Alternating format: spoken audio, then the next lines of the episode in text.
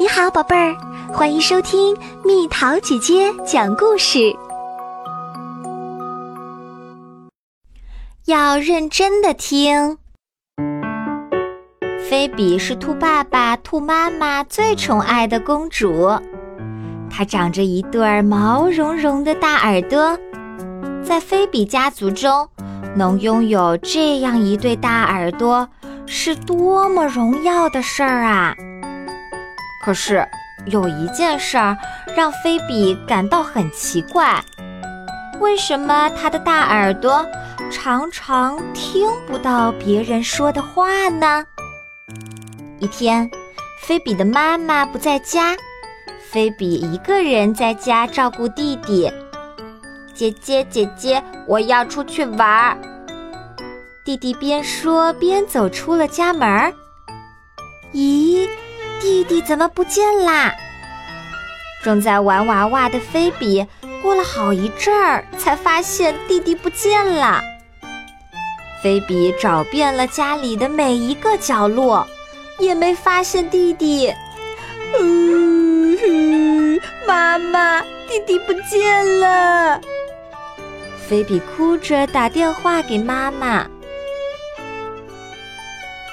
幸亏弟弟没有走远，被及时赶回来的妈妈领回了家。出去玩怎么不和姐姐说一声呢？妈妈生气地说：“我说了，可是姐姐不理我。”弟弟委屈地说：“什么时候说的呀？就是刚刚你玩娃娃的时候啊。”菲比仔细想了想，好像是有这么回事儿。哎呀，弟弟说的话没进入我的耳朵，他们究竟跑到哪儿去了呢？圣诞节快到了，妮妮老师给小朋友布置回家任务，每人回家准备一份圣诞礼物，分享给幼儿园的小朋友。教室里所有的小朋友都在聚精会神地听老师讲话，只有菲比一个人除外。圣诞节这天，小朋友们都带来了自己精心准备的礼物，分享给其他的小朋友，只有菲比一个人孤零零地坐在角落里。菲比。你怎么一个人坐在这里呀？妮妮老师关切地问。我我，菲比眼泪汪汪地对妮妮老师说：“老师，我怎么不知道准备礼物的事儿呢？”哦，菲比，一定是老师说话的时候你走神儿了吧？菲比有些纳闷儿。哎。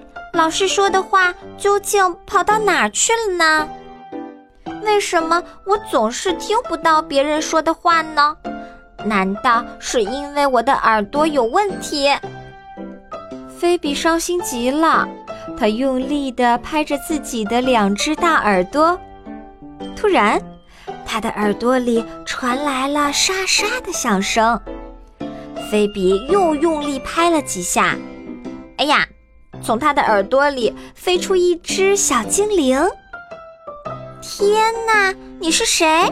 怎么会在我的耳朵里？菲比吃惊地问。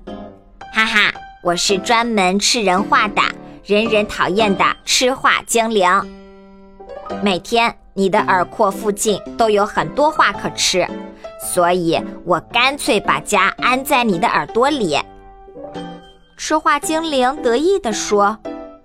菲比听后目瞪口呆，原来当菲比三心二意、不认真听别人讲话时，吃话精灵就可以吃到这些在菲比耳廓附近飘着的话。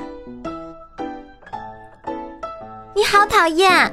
我不要你住在我的耳朵里。菲比又生气又着急。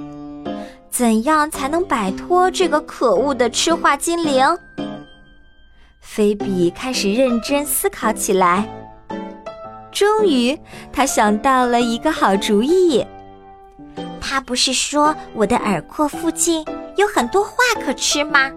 只要我听别人说话的时候不想其他事情，他就没有可吃的话啦。饿死他！哼，看我的！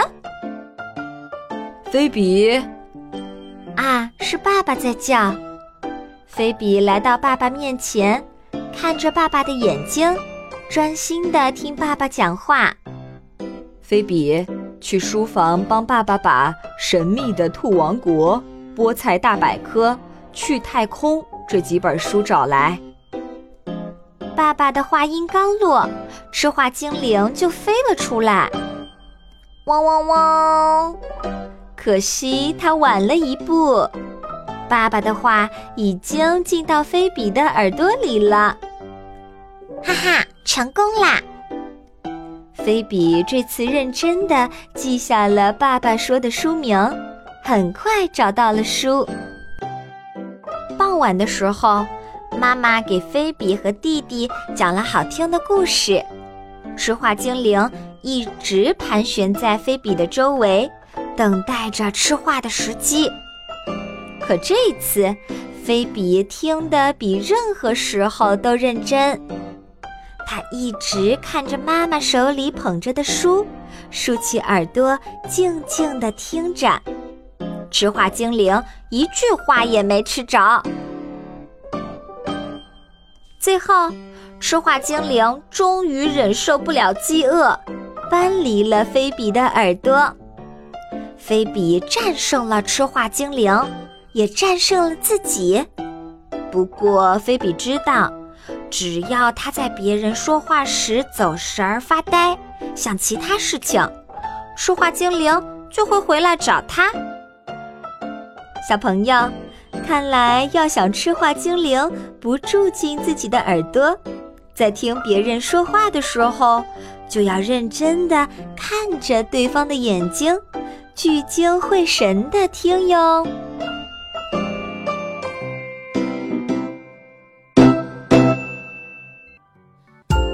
好了宝贝儿，故事讲完啦，想和蜜桃姐姐做朋友，就在喜马拉雅中给我留言吧。